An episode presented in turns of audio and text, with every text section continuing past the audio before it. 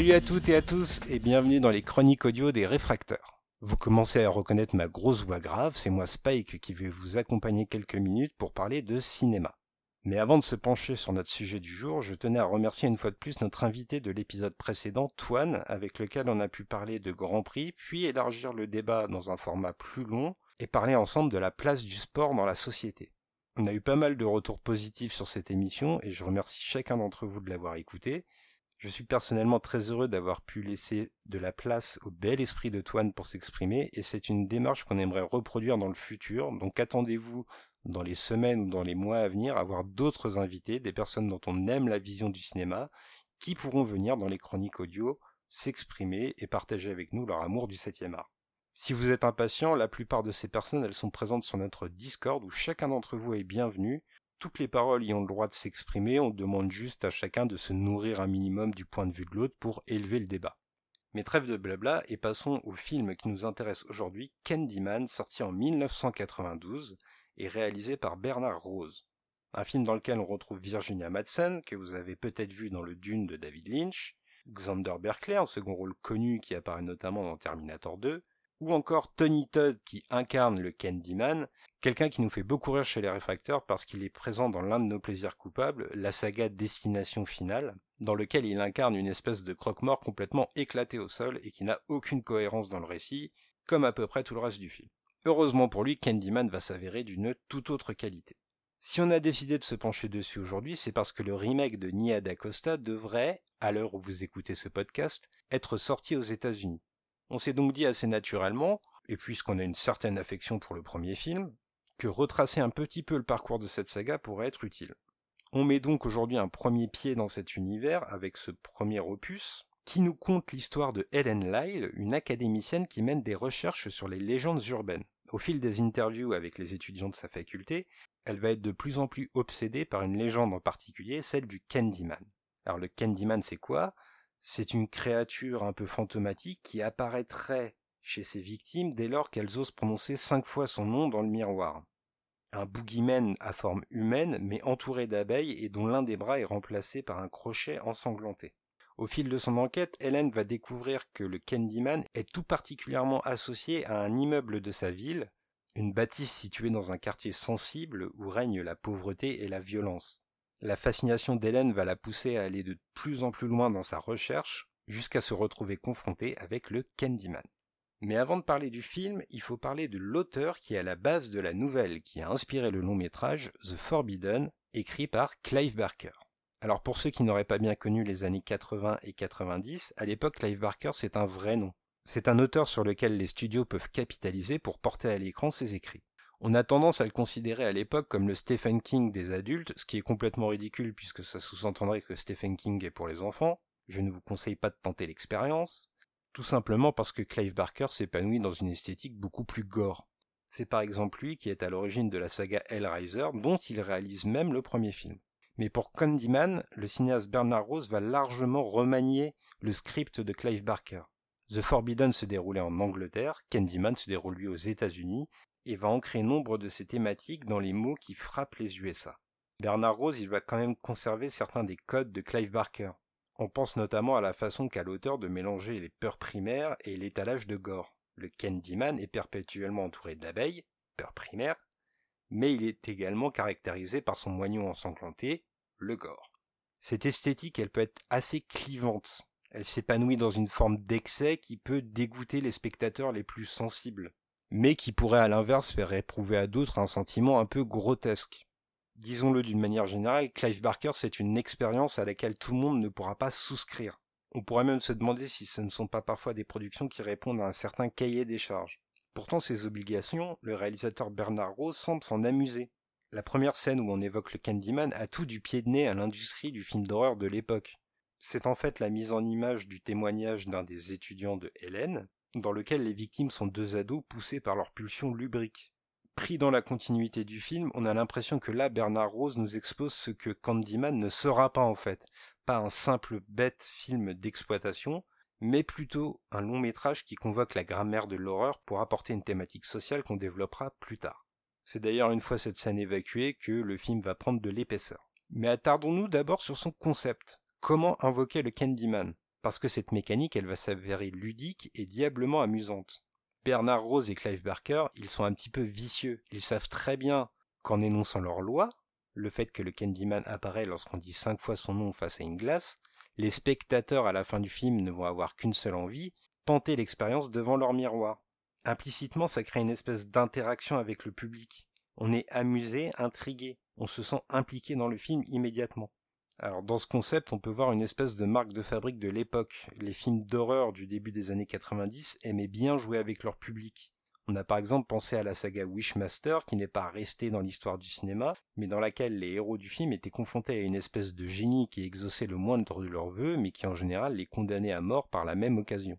On peut prendre un deuxième exemple et parler du film japonais Ring, où une vidéo maudite condamnait les gens qui la visionnaient. En bonus du DVD, vous pouviez retrouver le film interdit, et toute la question était de savoir si les spectateurs allaient oser visionner ou non ce morceau de vidéo. C'est la même chose pour Candyman, c'est la même implication pour le public. Est-ce que vous allez oser dire cinq fois le nom de Candyman face à votre glace? Le film vous challenge.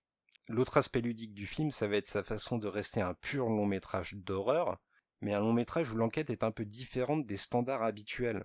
Ce ne sont pas des policiers qui enquêtent sur un crime, c'est une académicienne qui enquête sur des faits que la société semble vouloir ignorer, des secrets cachés dans les méandres des villes. Toute cette logique du thriller mystique va s'avérer particulièrement efficace, puisque si on s'identifie à l'héroïne, on ne cherche pas des faits concrets comme d'ordinaire dans les productions du genre, mais plutôt des rumeurs et des faits divers. Le scénario n'est pas obligé de tout rationaliser, puisque ça n'est pas l'objet de l'étude de son héroïne. Assez intelligemment d'ailleurs, Bernard Rose va mélanger des vraies légendes urbaines que l'on connaît tous, comme par exemple Bloody Mary, des faits divers propres aux États-Unis, et la véritable mythologie de l'endroit où ils ont filmé la cité de Cabiri Green. C'est d'ailleurs amusant de constater à quel point l'aura du film a dépassé la pellicule, puisqu'en discutant avec certains d'entre vous, on s'est rendu compte que vous aviez d'abord connu la légende urbaine de Candyman avant de savoir que c'était tiré d'un film. Là-dessus, l'escamotage est parfait. Alors on l'a dit, Bernard Rose est un peu obligé de se plier à ce que convoque l'imagerie de Clive Barker. Mais ça ne signifie pas que le cinéaste va rester sur la réserve. Candyman va proposer de véritables idées visuelles pertinentes. On a par exemple savouré la façon qu'a Bernard Rose de filmer la ville. Ce sont souvent des prises de vue aériennes où la cité paraît semblable à un corps humain. Les rues seraient comme les veines, les immeubles comme les muscles et les organes, et les lieux du crime du Candyman seraient comme des cellules cancéreuses. Cette perversion de la ville, elle va être appuyée dans l'introduction du film, qui la met en valeur, et qui se conclut par une espèce d'invasion d'abeilles qui recouvre le ciel. Bernard Rose semble avoir mis un soin tout particulier à trouver des endroits de tournage intéressants. Ça n'a par exemple l'air de rien, mais dans un plan de transition, il va trouver un endroit où il y a une église gothique enfermée au milieu des HLM l'imagerie interpelle. C'est d'ailleurs intéressant de noter que l'approche de l'enquête de Hélène, elle est initialement faite sur un angle très urbaniste et avec beaucoup d'ironie.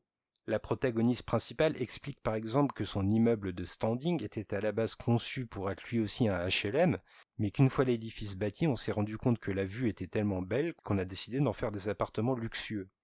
En fait, Bernard Rose filme la ville comme un organisme vivant qui n'est pas figé et qui évolue. Malheureusement, cette évolution de la ville, et ça va être le thème central du film, elle va créer des oubliés, des parias, des gens qui vivent dans la pauvreté et que tout le monde préfère ignorer. Candyman est un film d'horreur, certes, mais un film de société avant tout. On y trace une limite très claire, désespérément hermétique, entre la population désœuvrée et ceux qui sont un peu plus riches. Cette frontière que dénonce le film, elle va même être porteuse de thématiques sur la ségrégation, Peut-être malgré lui, puisque Bernard Rose a souvent insisté sur le fait que pour lui le film traitait avant tout de la pauvreté et non de la couleur de la peau, toujours est-il que le long métrage porte en lui les thématiques de la ségrégation. Finalement, cette frontière, elle sépare aussi la population blanche, mieux lotie, et la population noire qui vit dans l'abandon des élites. Ces deux facettes de l'Amérique, Bernard Rose ne va quasiment jamais les réunir ou alors de manière extrêmement caustique. Mais Bernard Rose semble aussi avoir eu un vrai désir d'authenticité. Pour le tournage, il a tenu à s'établir dans la vraie cité de Cabrini Green qui existe réellement, qui a été le vrai théâtre de faits divers horribles. Pour y parvenir, il a dû pactiser avec les truands locaux, quitte à les inclure dans le film pour garantir la sécurité de l'équipe. Alors cette vision sociale de l'Amérique, à travers laquelle on voit poindre le spectre du racisme, elle va être soulignée par l'histoire des origines de Candyman, qui trouverait ses racines à l'époque de l'esclavagisme. Cette portion du récit, nous a apparu un peu trop segmentée, elle s'imbrique assez mal finalement avec le reste du film, mais en voilà la volonté d'offrir un boogeyman différent. Bernard Rose va faire le choix de lui rajouter une dimension gothique, mêler à l'horreur les thèmes de l'amour et du désir. Alors on vous a retrouvé une citation pour vous illustrer la note d'intention du réalisateur. Bernard Rose nous dit donc que pour lui l'idée a toujours été de créer une figure romantique, mais romantique dans le sens de Edgar Allan Poe, une romance qui tourne autour de la mort. Pour lui, Candyman est un fantôme, mais c'est aussi la résurrection de quelque chose de tabou dans l'histoire de l'Amérique, c'est-à-dire l'esclavage. Mais dans le même temps, Bernard Rose nous dit qu'il a réfléchi la figure de Candyman comme quelqu'un de séduisant et de romantique, un peu à la manière d'un Dracula. À la fin, on n'est plus simplement effrayé par son boogeyman, on y succombe. En plus de cette citation de Bernard Rose, on a aussi retrouvé des extraits d'interviews de Tony Todd qui évoquent le fantôme de l'opéra comme source d'inspiration principale pour Candyman. Cette ambiance gothique et romantique, elle est aussi convoquée par la musique de Philip Glass très grandiloquente. Elle souligne magnifiquement les plans aériens par exemple. Assez amusant de voir d'ailleurs que la bande son s'accorde parfaitement avec le film alors que Philip Glass pensait composer le thème sonore d'un slasher banal et qui va même être un peu choqué par le film avant de voir l'échec rentrer sur son compte en banque. Toujours est-il donc que Candyman convoque à la fois l'horreur, mais aussi la séduction. Et on s'est même demandé à plus d'un moment si cette espèce d'addiction au Candyman, malgré tout le danger qu'il représente, ne symbolisait pas un peu l'image de la drogue. Alors c'est peut-être un peu de la surinterprétation, mais il y a quand même quelques éléments qui nous le laissent penser. Déjà, il y a le nom de l'antagoniste, Candyman est parfois utilisé dans le jargon de la rue américaine pour parler des dealers. À plus forte raison, toute l'imagerie des bonbons est souvent associée à l'argot des stupéfiants. Mais on va même aller plus loin. Lorsque Hélène pénètre pour la première fois dans l'antre du Candyman, elle y trouve des bonbons par terre avec des lames de rasoir. Là aussi, dans cette façon de mélanger la douceur et la mort, on y a vu une référence aux stupéfiants. On continue d'aller encore plus loin, les abeilles qui entourent le Candyman piquent et la piqûre, ça nous évoque, eh, je vous le donne dans le mille, la drogue. Allez, une dernière pour parachever notre surinterprétation. Le Candyman est muni d'un crochet et l'expression on the hook en anglais peut signifier être accro à des produits interdits. Alors on ne sait pas si c'est ce qu'a voulu dire le film, on ne peut pas l'affirmer et on n'a même pas franchement trouvé, pour tout vous dire, de déclaration de Bernard Rose ou de Clive Barker qui irait dans ce sens. Mais dans la façon qu'a l'héroïne de se laisser séduire par ce qui apparaît comme une mort sur le long terme, et dans certaines répliques comme le Surrender to Me que lance Candyman, on s'est dit qu'il y avait une forme de rapport de dépendance. En tout cas, si Candyman n'a pas voulu dire ça, il met quand même le doigt sur un mal de notre société issu de la pauvreté, et qui contaminera à terme le reste de la population. Il y a quelque chose dans le film qui pousse dans les quartiers pauvres, qui est néfaste, qui est destructeur, qui est meurtrier, mais que les gens plus fortunés préfèrent ignorer, comme les spectateurs d'un zoo qui se croiraient inatteignables derrière la grille. Pourtant, si le parcours d'Hélène nous apprend bien quelque chose dans le film, c'est que ce mal insidieux est en train de dépasser le cadre dans lequel il était restreint et se propage tel un virus. Une maladie qui frapperait avant tout les personnes les plus vulnérables. Et ça, c'est particulièrement présent dans le destin de notre héroïne. C'est une femme dont la parole est totalement remise en cause en permanence par les hommes, contrainte parfois de s'écraser un peu lamentablement, et c'est cette condition qui crée un vide en elle qu'elle comblera par cette fascination pour le Candyman. D'ailleurs, le danger lié au Candyman et à ses apparitions, Bernard Rose va le nicher au sein même du logis. Alors qu'Hélène enquête sur les crimes du Candyman, elle découvre qu'il est en fait passé non pas par une porte ou par une fenêtre, mais par le trou situé derrière une armoire à pharmacie dans une salle de bain. Eh bien, Bernard Rose n'est pas allé chercher cette idée trop loin, puisque c'est exactement ce qui s'est passé à Chicago et ce qui servira de source d'inspiration à une partie du film. Même chez vous, enfermé à double tour, le Candyman peut vous frapper pour peu que vous sombriez dans le désespoir, et que vous releviez le défi de citer cinq fois son nom. La menace est partout, prête à frapper ceux qui se sentent seuls et les exclus de la société. Alors en bref, on va donner un 8 coups de cœur à Candyman parce que même si il cède parfois à la loi du marché de son époque, son but est toujours noble.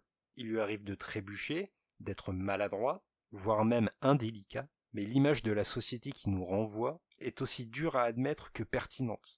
Par la suite, Candyman connaîtra deux suites et donc le remake qu'on évoquait en début de podcast, des films qu'on va essayer de traiter sur le site. Je ne vous promets pas des chroniques audio à chaque fois, mais peut-être au moins des articles écrits, on va essayer, promis. Je vous remercie de m'avoir écouté, et avant de se quitter, pour vous prouver que le cinéma c'est quand même bien de la connerie, j'ai un miroir en face de moi et je vais vous sortir 5 fois Candyman sans trembler. Candyman, Candyman, Candyman, Candyman, Candyman. Voilà, tout ça c'est de la... Quoi Ah